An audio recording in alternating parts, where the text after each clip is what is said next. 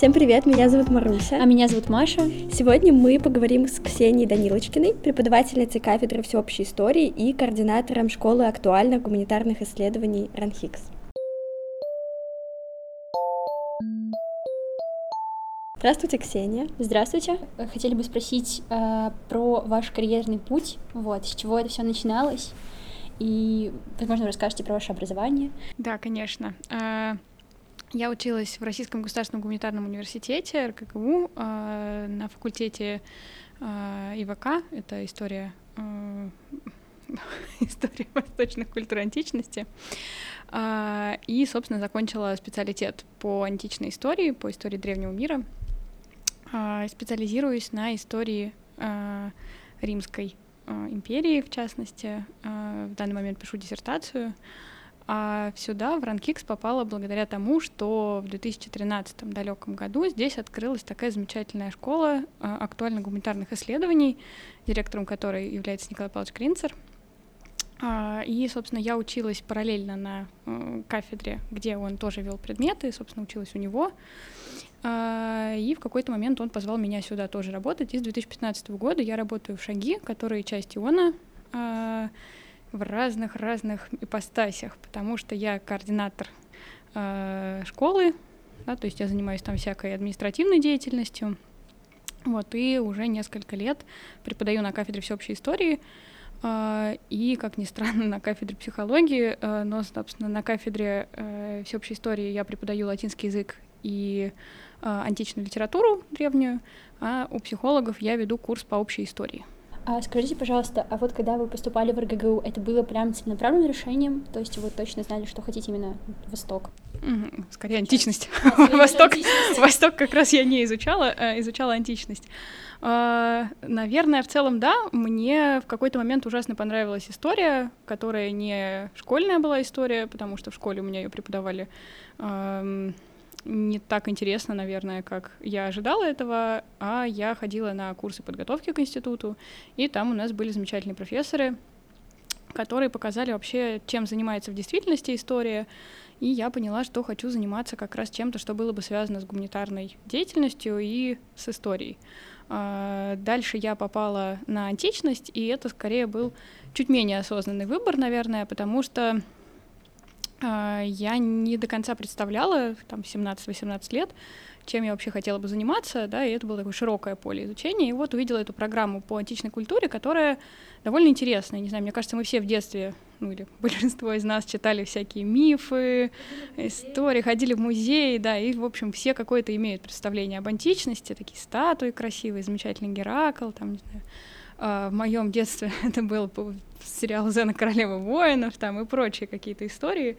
А, вот, и, собственно, что поразило меня, это как раз наличие двух древних языков, от которых дальше происходит вообще большинство европейских языков, то есть это древнегреческий и латынь, который я учила пять лет, и ужасно много ты понимаешь про свой собственный язык, а, потому что, да, греческий и русский ужасно связаны.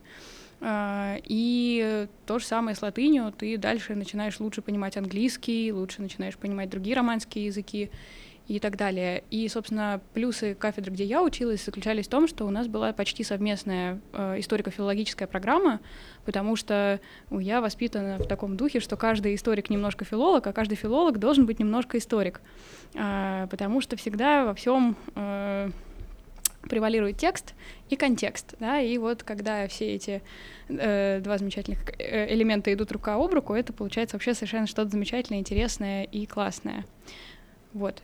И э, дальше на втором, наверное, или на третьем курсе нам дали в руки Тацита, который ой, не Тацита, извините, Тита Ливия, который во вступлении к истории написал, мне кажется, я уже рассказывала на парах, э, о том, что я занимаюсь историей, потому что вокруг столько всего ужасного, а в древности уже все закончилось. Вот хорошо копаться там. Вот так я оказалась на, на самой древности.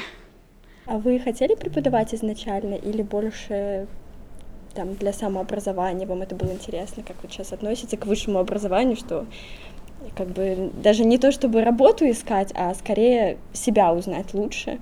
и что-то приобрести, какой-то опыт. Я совершенно не представляла, что мне понравится преподавать, пока не начала это делать. Более того, я всегда видела это в страшных снах, потому что э, зная себя, зная своих коллег-студентов и вообще прочие всякие процессы обучения, я думала, что это будет что-то э, странное, потому что все-таки одно дело учиться, другое дело учить. И это очень взаимосвязанные процессы, но э, это такой челлендж большой, когда ты пытаешься кому-то что-то рассказать и попытай, пытаешься, да, там какие-то свои э, действия или там даже примеры, да, представить как некий новый там опыт для кого-то, да, и человек будет на этом учиться. Это немножко страшно, честно говоря. Каждый раз, ходя в аудиторию, у меня есть такое э, легкое чувство страха, что что-нибудь пойдет не так или там, да, э, где-то не удастся. Но с другой стороны, ты дальше когда уже ловишь волну, ты понимаешь, что на самом деле это очень интересный процесс, потому что да, я просто, не знаю, да, люблю познание как таковое само по себе, и вот в процессе обучения или научения, неважно с какой то стороны, происходит вот это познание, и это как раз самое классное, что есть, и я ужасно рада, что мне э, удалось как раз попасть в преподавание и остаться на кафедре. Вы вот сказали про то, что э, ну, в школе не очень была хорошая история, и как-то вы подумали, что лучше связать это все с античностью. Вот приходят же сейчас на первый курс люди, которых вы обучаете. Как вы считаете, насколько им важно понимать контекст вообще всей академической среды, если они приходят без каких-то знаний всеобщей истории, без вообще полного понимания, что это такое, а учат только историю России и мыслят в целом как-то достаточно узко?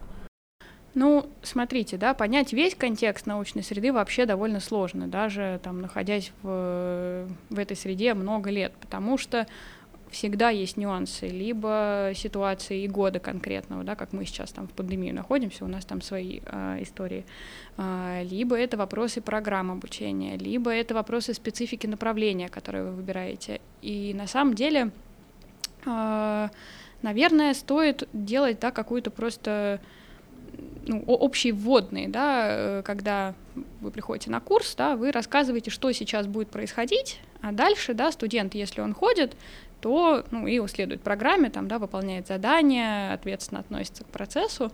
А дальше в реальности это такой вот э, процент работы студента 50, процент работы преподавателя 50, да, и вы вместе пытаетесь создать э, новые знания в голове у других людей, да, и э, каким-то образом повлиять как раз на ту картину мира, которая сложилась там к 17-18 годам поступающего.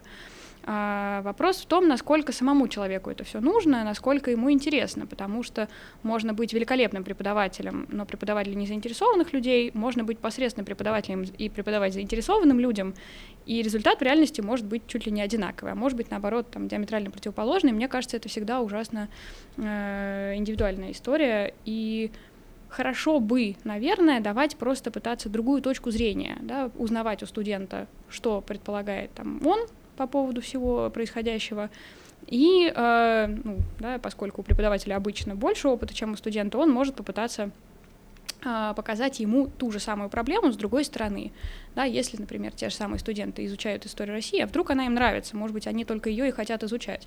Да, но вы дальше рассказываете, как еще можно ее изучать, как раз, например, там, с другой точки зрения. Истоки действительно со школы всегда начинаются, потому что у нас огромная проблема в том, что условно за 11 класс нужно, например, пройти весь 20 век по России. Это, ну, это невозможно, если просто да. абстрагироваться от одного учебника, от одного стандарта. Это звучит нереально. Вот, например, в Европе, если уж дети проходят, например, за год или за полгода там Великую Французскую революцию, то их именно учат как как работать с материалом, с источниками, на что обратить внимание, чтобы наверное, когда ты поступаешь потом в университет, ты мог сам потом с этим работать так же, в принципе, с любым контекстом. И мне кажется, это большое упущение. Ну, смотрите, вообще советская система образования, которая перекочевала в современные школы во многом, да, на которую дальше накладывается ЕГЭ, она довольно специфичная. У меня нет ответа на вопрос, э, что нужно в ней менять, но ощущение, что что-то нужно в ней менять, есть у всех. Я, э, слава богу, не спец как раз в этом, да, потому что ну, я, я занимаюсь своей сферой, но есть же люди, которые занимаются методикой именно образования. Да, это скорее вопрос вот про такие вещи. И с одной стороны, конечно, можно преподавать там студенту или ученику case studies, да, то, что вот о чем вы говорите, весь год французская революция, например. Это один подход обучения. С другой стороны, контекст как раз вроде как предполагает э, ваше понимание того, где находится эта французская революция, кто ее создал, какие идеи ее спровоцировали и откуда вообще э, все это дело произошло. Потому что если выдирать а, из контекста одну какую-то тему, да, то есть вряд ли вы сможете понять ее глубоко, да, и получается, что хорошо бы иметь такой некий базовую, да, некую линию, и дальше уже параллельно на нее наслаивать какие-то другие дополнительные истории. Но в целом кажется, что это как раз то, чё, к чему стремится э, liberal arts, да, потому что у вас обычно как раз есть общие курсы, Э, и дальше уже специальные курсы, которые как раз и являются теми самыми case studies. У нас все вариативно. У кого-то есть история России, да, у кого-то ее вообще нет. нет. Да. Вы уже вот упомянули про то, что у вас очень разносторонняя деятельность в шагах, а, и я думаю, что не все студенты и абитуриенты а, знают об этом. Можете немного вообще рассказать о том, что это такое, какие были изначально ожидания при создании этого проекта, вот, когда вы в него приходили? Uh, ну, про ожидания при создании проекта лучше, конечно, этот вопрос задавать создателям, да, не мне. Я такой, uh, я пешка в этой игре. uh, но на самом деле школа актуальных гуманитарных исследований совершенно замечательное место, связанное с наукой и с образованием вместе, потому что у нас есть несколько научных лабораторий, которые включают в себя истории экономических наук, э, да, историко-экономическая лаборатория, э, лаборатория комплексных исторических исследований, античной культуры, древнерусской культуры, историко-литературных, историко-культурных исследований, э, лаборатория теоретической фольклористики, лаборатория востоковедения компаративистики.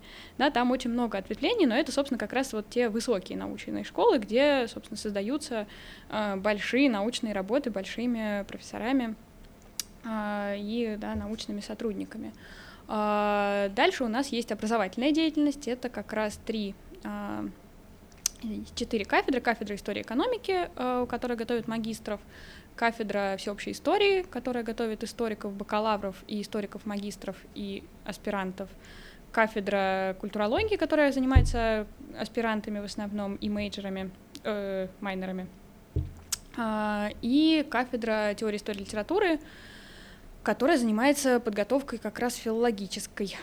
Вот. И, собственно, изначально это подразумевалось как научный как раз проект, который должен был потом связаться с образованием, что и произошло. И вот образование встроилось в линейку Liberal Arts э, по бакалавриату, да, по стране.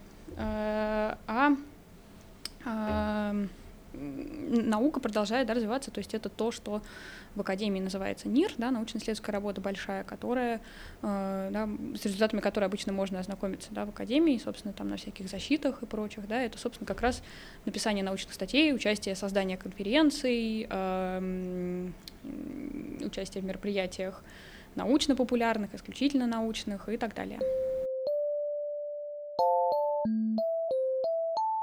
Подскажите, пожалуйста, вот э, в интернете, ну, мы хотели посмотреть ваши статьи, э, также смотрели на сайте Ренхикса и наткнулись на словарь древнегреческой культуры.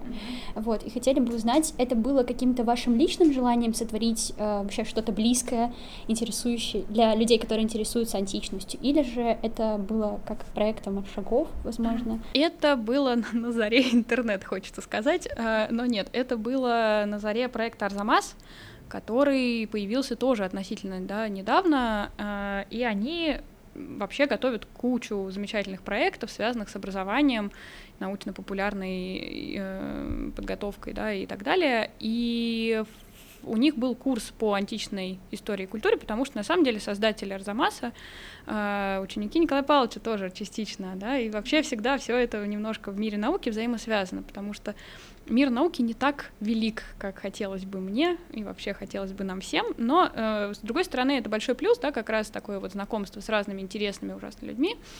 А, и во время создания этого курса по а, античной истории и культуре, да, по античному театру, нас, как не, ну, меня и многих моих коллег, пригласили к созданию вот такого вот словаря. Это была идея Арзамаса. Они просто искали людей, которые разбираются и любят античность, э, и вот я так оказалась среди них. Но моя роль там исключительно маленькая, да, поэтому э, рада, что рада была приложить лапку, но, но, но не сильно слишком оставила свой след там. Да. Надеюсь, еще может появиться возможность такая. Ну, посмотрим. Мы очень любим Марзамас. Ну, еще на одном из новостных образовательных сайтов МЕЛ а, мы видели, что вы упоминали необходимость выдавать гранты на научную деятельность. Mm-hmm. И вот как вы считаете, сейчас ситуация с ними улучшилась? Нет, э, я скажу, что ситуация с этим ухудшилась. Ну, то есть на самом деле, не знаю, насколько вы следите за происходящим в мире науки, но в реальности огромное количество фондов исчезло. Да, у нас сейчас остался э, РНФ, да, если я не путаю, опять же, название, вероятно, коллеги услышат и скажут, нет, наоборот, РНФ пропал, но вот тут, простите меня, я путаюсь в аббревиатурах. А, значит, проблема заключается в том, что э, это вообще мировая проблема, к сожалению, да, и я, собственно, ну, там, это маленькая статья, которая была частью проекта, по которому я ездила в Америку э, три недели, путешествовала по разным университетам и смотрела, как устроена система грантов там, на самом деле это меня э, как раз, ну, а, убедило в том, что гранты на науку должны быть, их должно быть больше, б, во всем мире ситуация примерно одинаковая, да, э, больше всего внимания уделяется практической науке, естественной науке, что хорошо, конечно, потому что развитие медицины, астрономии, э, физики там, и так далее, да, это все, это инженерии, чего угодно, это, это чудесно, биоинженерии. А, гуманитарная наука остается немножко на задворках. Ты идешь по огромному университету Филадельфии, тебя подводят к полуразрушенному такому немножко зданию, говорят, ну, это наш гумфак. И ты говоришь, о, ну, как у нас.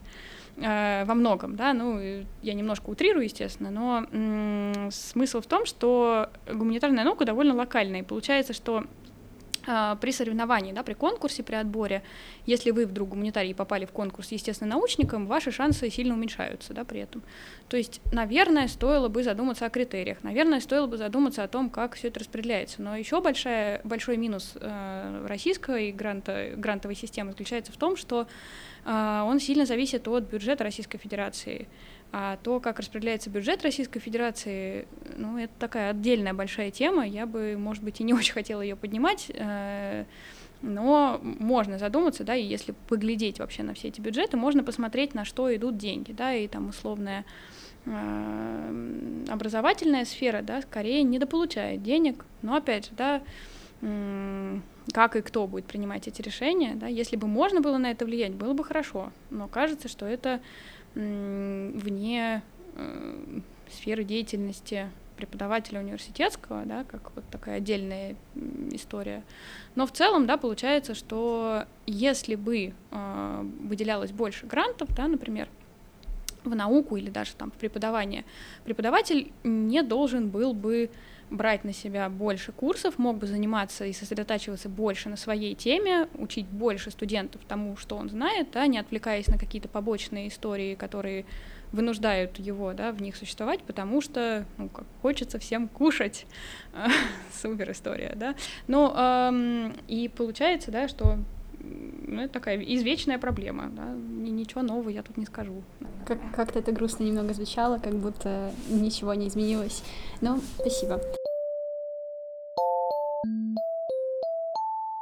А, вот вы сказали вообще, что гуманитарные науки — это достаточно локальная, э, да, достаточно локальный момент, и на мой взгляд, сейчас, ну, в целом, как и всегда, до сих пор существует такой стереотип, что женщина в науке — это как-то, ну, как будто бы не совсем э, разумно, вот, особенно в гуманитарных иногда науках, вот, как вы вообще считаете, этот стереотип, э, он как-то отражается на деятельности, возможно, преподавания, как-то... Сталкивались ли вы с какими-то стереотипами? В ходе научной деятельности? Ну, наверное, иногда да, но это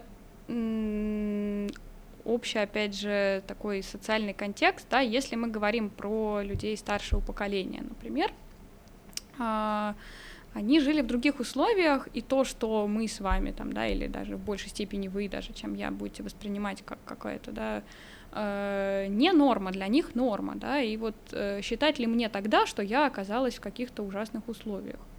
Для меня это не всегда очевидный э, ответ, да, не, не всегда очевидный, не всегда очевидная позиция для меня в этом, всей, в этом всем, потому что э, я обычно стараюсь смотреть на интенцию человека, да, когда он имеет что-то в виду при разговоре, да, употребляя какие-нибудь, э, не знаю, да, менее привычные для меня слова или формулировки, да, но да, я стараюсь как-то разумно к этому относиться и дальше, да, не делать каких-то поспешных выводов еще, кроме прочего, да, потому что мнения людей могут меняться, и вообще, да, мы всегда вольны как-то постоять за себя, уж если что.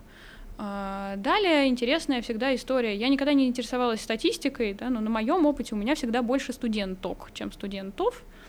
Делаю ли я из этого какие-то выводы? Нет, да, ну, как бы я считаю, что пол человека мало на что влияет в научной сфере, да, ну, дальше можно, конечно, сталкиваться там с вопросами условного декрета или еще чего-то, но это уже какие-то, да, там дополнительные истории, опять же, частные, но очень сильно это все, как и всегда, зависит от ситуации определенной.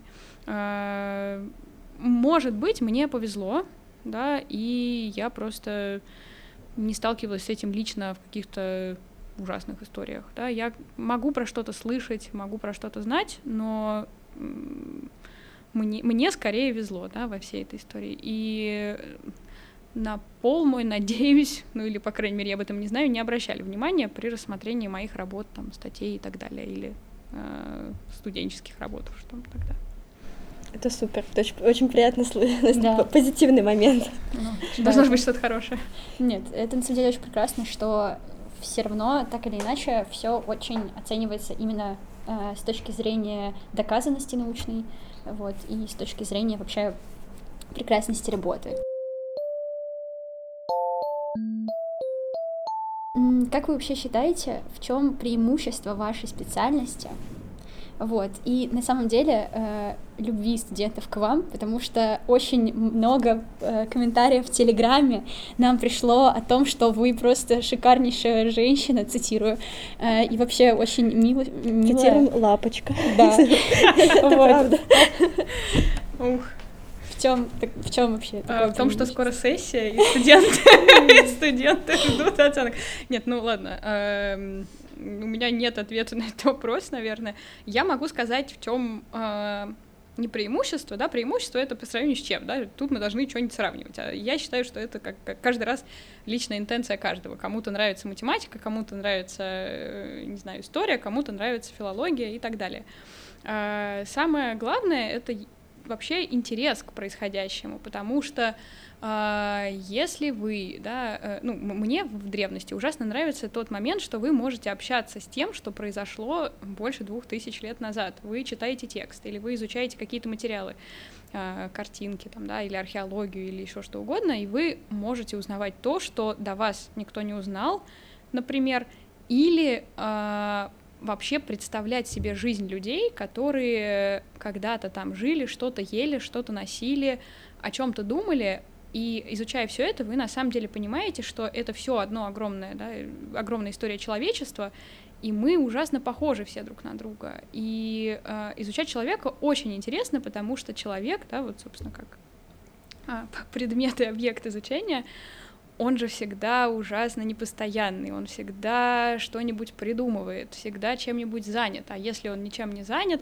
то он может быть интересен даже в этой своей пассивности, потому что тогда мы начинаем задаваться вопросами, а что произошло, как это произошло и так далее.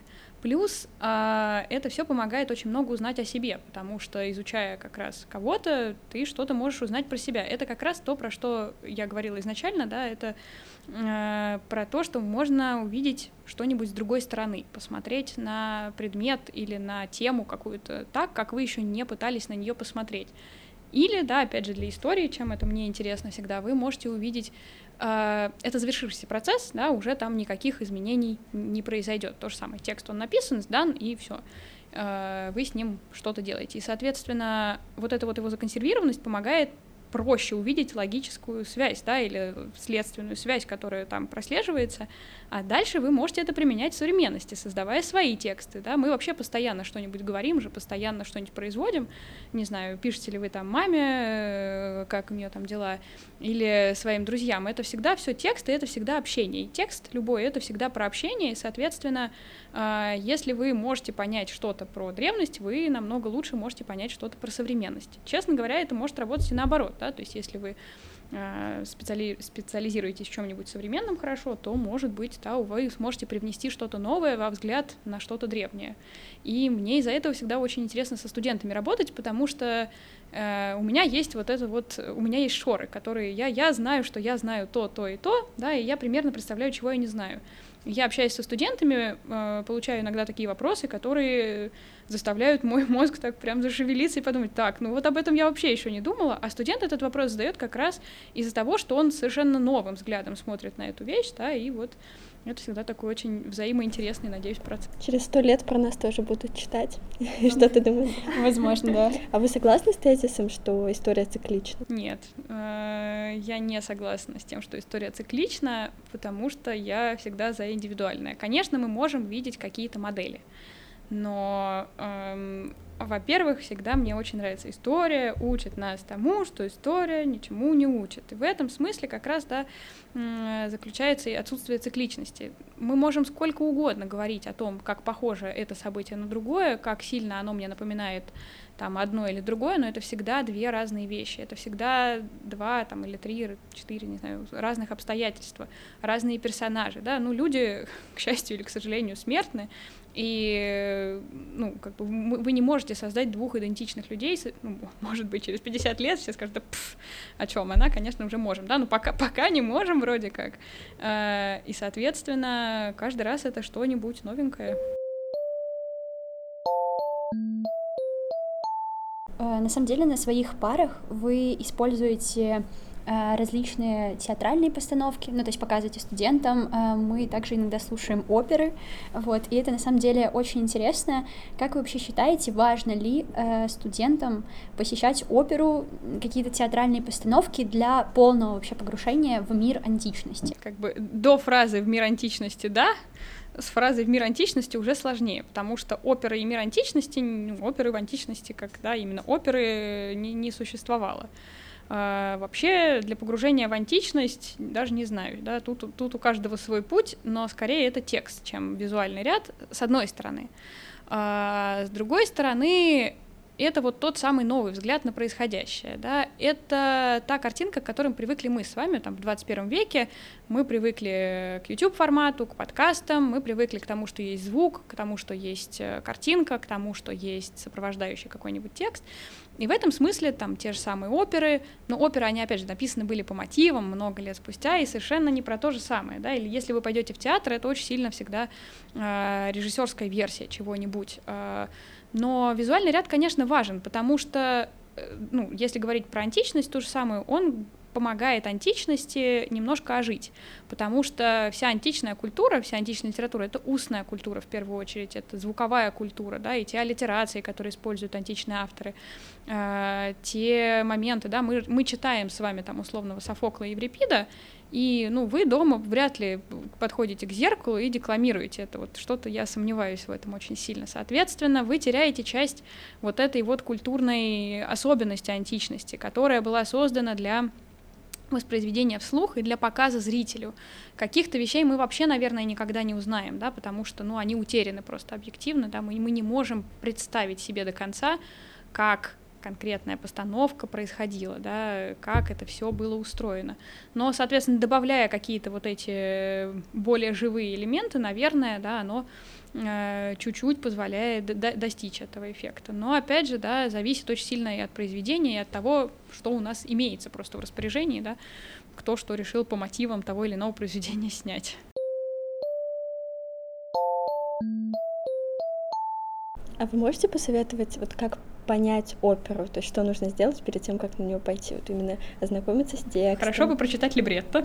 Э, ну, смотрите, опера, да, это такой супер жанр, конечно, э, античная опера так и подавно, но античная опера, да, в смысле на античный сюжет опера, это же переосмысление уже нового времени в основном всегда. И Соответственно, что нужно сделать? Нужно прочитать, ну или как, если хочется, да, э, хорошо бы прочитать оригинальное произведение, хорошо бы прочитать либретто, а еще супер здорово узнать про контекст, в котором была создана эта опера, потому что обычно, да, не знаю, да, собственно, если то, о чем вы говорите, это как раз э, Генри Персел с э, Энеем и Дидоной, и это конец 17 да, если не ошибаюсь, века, соответственно, кто такой Персел, чем он занимался, почему его музыка важна для Великобритании, почему именно история Энея Дидоны, да, почему он выбирает этот кусок из истории Энея, да, а не историю его Словении, например. И э, дальше, конечно, это ваше вообще эстетическое какое-то э, восприятие творчества, потому что я знаю море людей, которые совершенно не переносят оперу,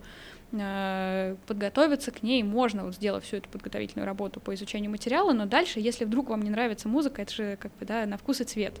Вы приходите в кино, и вам нравится фильм или не нравится, да? вы приходите в, на выставку, и вам нравится эта выставка или не нравится.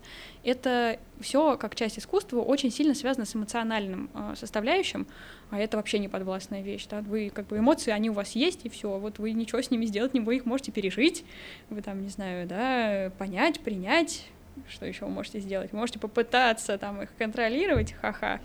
Э, но дальше это нравится вопрос, нравится, не нравится, вопрос вкуса, да, поэтому э, можно иногда, конечно, себя понасиловать, походить там на оперу специально, прям повыбирать, помучиться, посидеть, но как бы кажется, что самое главное, да, получать удовольствие вообще от процесса любого, поэтому ну, попробовать послушать кусочки или, да, в конце концов, запустить как такую э, фоновую музыку, потом, может быть, придет что-нибудь в голову хорошее, решить сходить. То мы никого не заставляем. Да. да.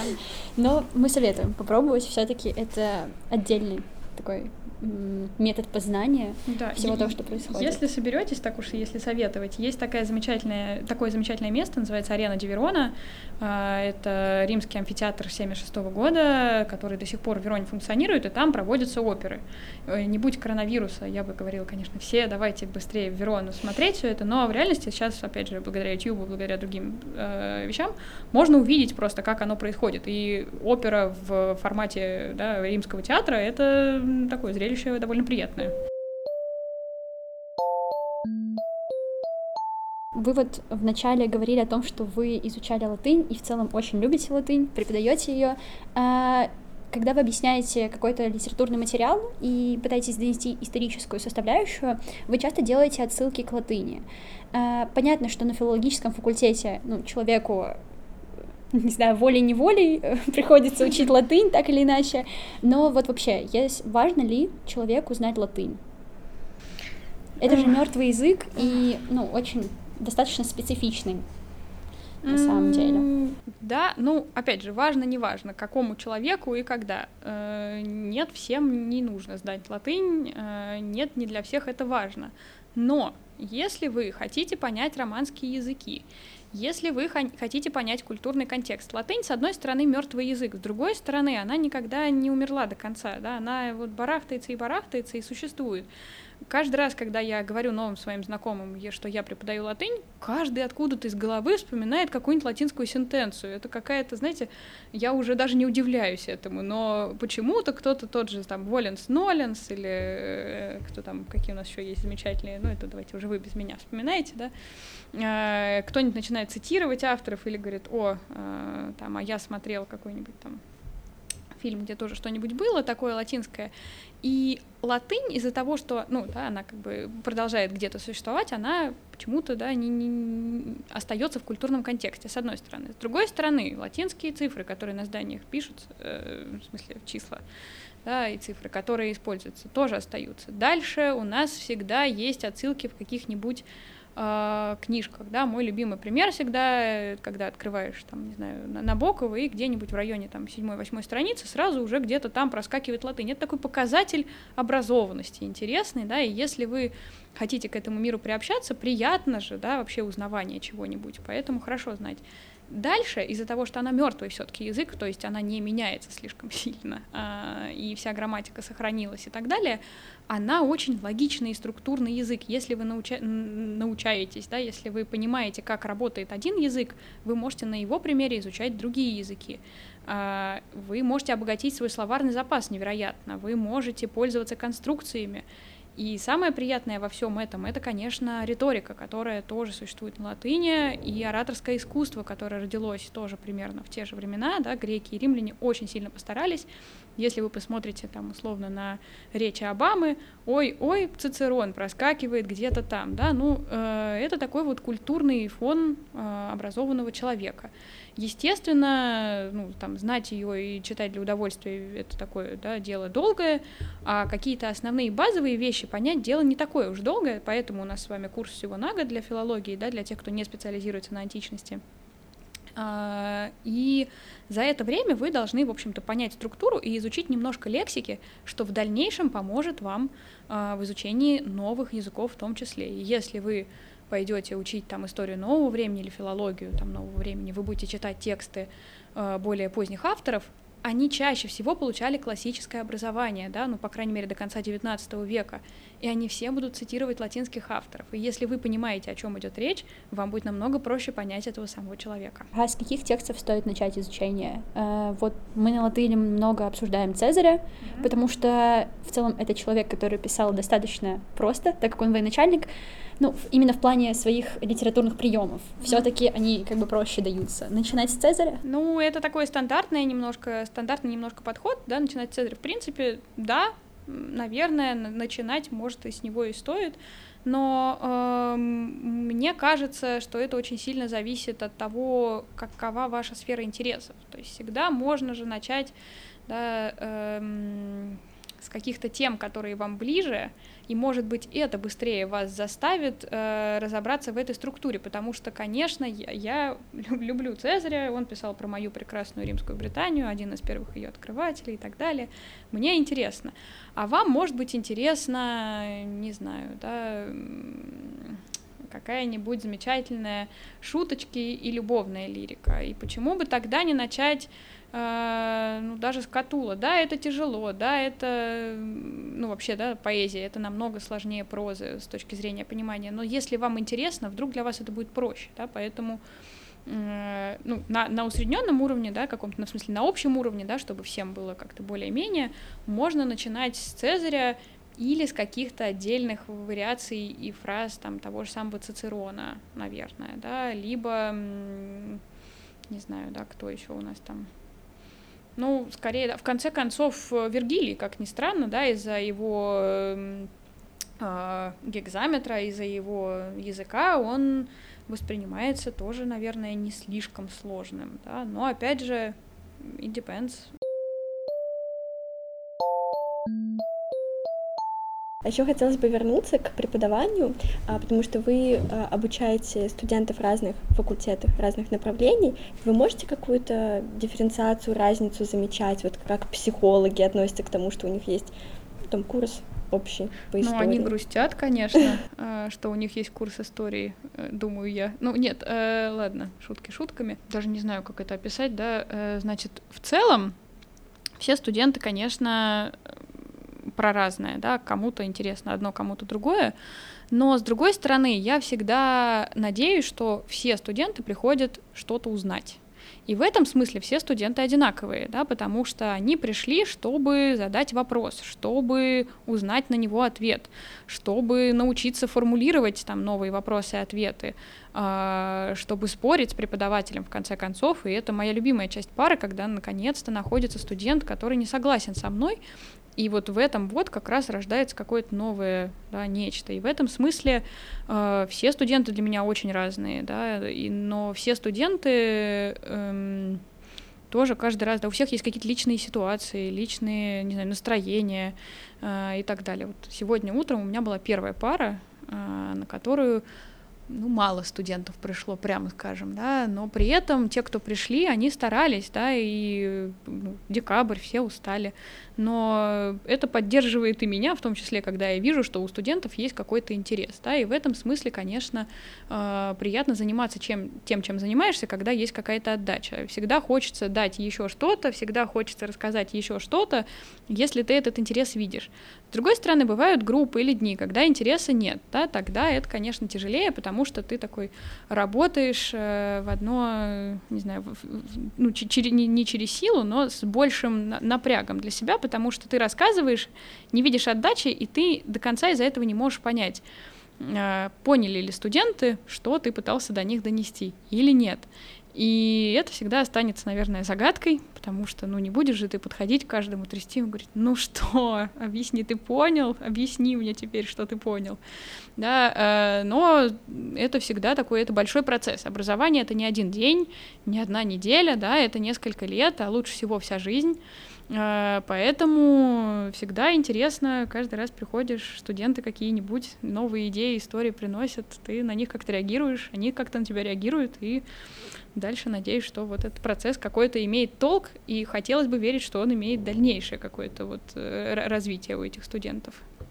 А как у вас проходят зачеты или экзамены? Вам кажется, что важно там, например, учить даты, или скорее просто, чтобы человек мог построить какой-то дискурс и, может быть, даже во время самого экзамена еще и задать вопросы, сам себе на них ответить, и это более свободная форма? А, ну, смотрите, э, у меня э, разные виды экзаменов, и например, по истории я обычно в виде зачета даю историческое эссе. Тут мне очень интересна логика повествования, потому что эссе это как раз далеко не про даты. Ну, мы живем все с вами, опять же, в эпоху интернета, как угодно это можно называть.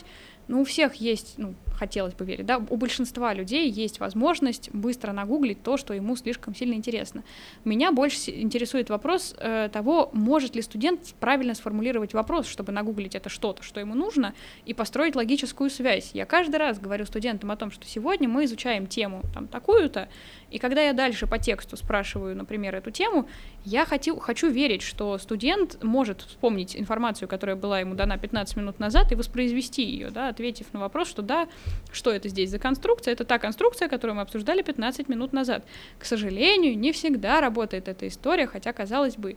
Да, и поэтому, конечно, мне намного интереснее, когда студент может э, логически мыслить и может э, доказать свою точку зрения, да, какую-то, какая бы она у него ни была. Э, дальше она, там, условно, может быть верная, неверная, но тут дальше мы обращаемся к фактологии, да, все вместе и разбираем, что было так, что было не так. А, соответственно, вот если мы смотрим на эссе, опять же, да, на историческое, то это как раз последовательность повествования и четкость выражения своих мыслей, плюс да, адекватно логичный взгляд на процесс. Если мы говорим о языке, тут хотелось бы, конечно, больше подробностей с точки зрения понимания конструкции, понимания того, как работает язык, потому что язык устроен на самом деле довольно да, ну, как бы всегда есть база, на которую дальше настраиваются все вещи. И вот если вы ее начинаете понимать и улавливать, дальше вам другие вещи становятся более понятными. Одно привязывается к другому, да, и в латыни, например, никогда не существует предложение, в котором бы не было какой-то последователь, последовательной связи между частями предложения. Там даже если оно на три, э, там, не знаю, строки, на пять строк, вы каждое слово можете к, ко второму привязать, к следующему привязать, увидеть какую-то кольцевую конструкцию довольно часто, да, увидеть, как устроено все это. И вот если студент в этом разбирается, но не может вспомнить перевод слова, ну, мне намного ценнее, да, то, что он понимает структуру, чем то, что он будет помнить э, там определенный корень. Хотя, конечно, хотелось бы всегда там, и того, и другого. Ну и когда мы говорим о литературе, да, тут уже, конечно, э, хорошо бы еще привязать ко всему этому знание теории, потому что литературная теория тоже важна, да. Одно дело понять текст и сказать, да, мне понравилось, когда я прочитала, или нет, мне не понравилось, а другое дело уметь понять, что такого использовал там автор, как он э, формирует э, слова, как он формирует мысль, о чем он говорит вообще, да, почему он об этом говорит, зачем он это делает и так далее. То есть всегда это а, такая теоретика, не знаю, да? Комплексная. Комплексная изучение, да.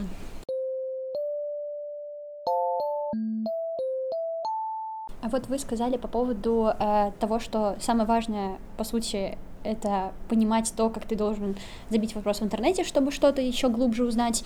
Не кажется ли вам, что из-за того, что людям стало больше доступной информации благодаря интернету, и они, ну, когда-то понимают, когда-то не понимают, как правильно построить вопрос, что вот как раз с этим связано то, что они не помнят, что было 15 минут назад.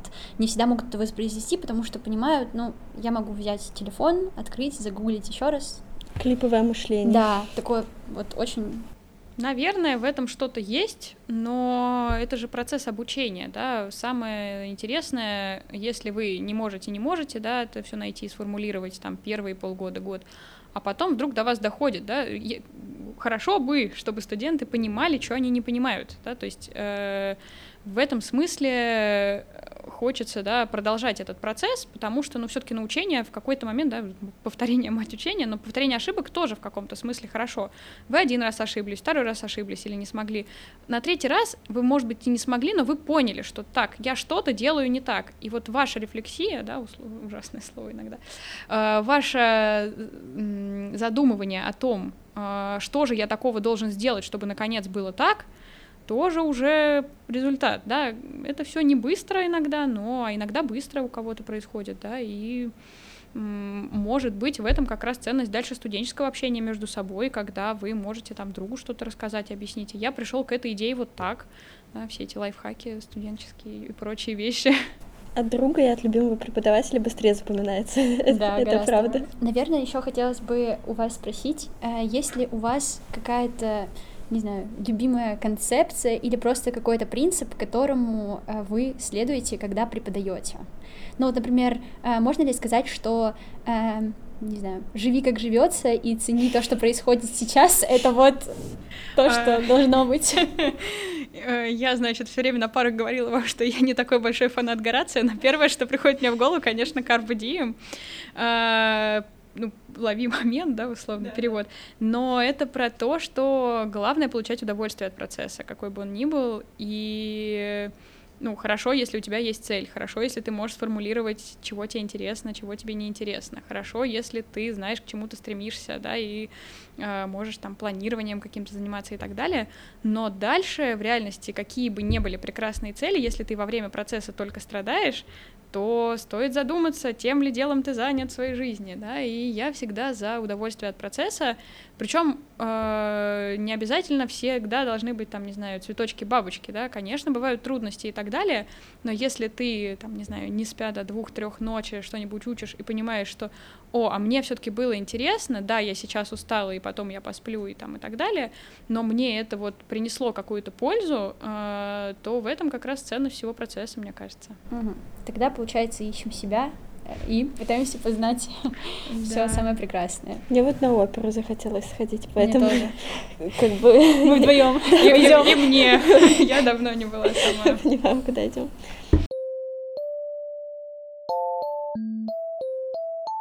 Был вопрос еще для Телеграма про вашу любимую оперу. Да, Моя любимая опера. Ох, ну спросили, так спросили. Не знаю, я несколько раз видела Дон Жуана, но я не могу сказать, что она моя любимая прям. Я очень люблю звучание Тоски, хотя я не люблю весь сюжет, э, но очень люблю Тоску по тому, какая она. Ну и, собственно, да, э, Дидона и Эней в этом году для меня стала знаковой немножко оперой. Э, как ни странно. И я ее вот весь сентябрь-октябрь переслушивала. Так что Генри Персел советую. Ой, есть на самом деле, но это уже такой, я не знаю, идет запись или нет, есть э, вариант э, песни Дидоны, плача Дидоны, который исполняет мама Греты Тунберг. Э, на YouTube. Можно поискать, я, может быть, вам пришлю, если я не забуду, или вы мне там маякните. Вот, я просто случайно нашла там, значит, такие постановочные костюмы как раз 17-18 века, а дальше комментарии, а вы знали, что это мама Греты Тунберг поет? И я, собственно, сама не знала, но вот узнала. Спасибо вам большое, Спасибо очень большое. интересно. Было очень Спасибо, что позвали.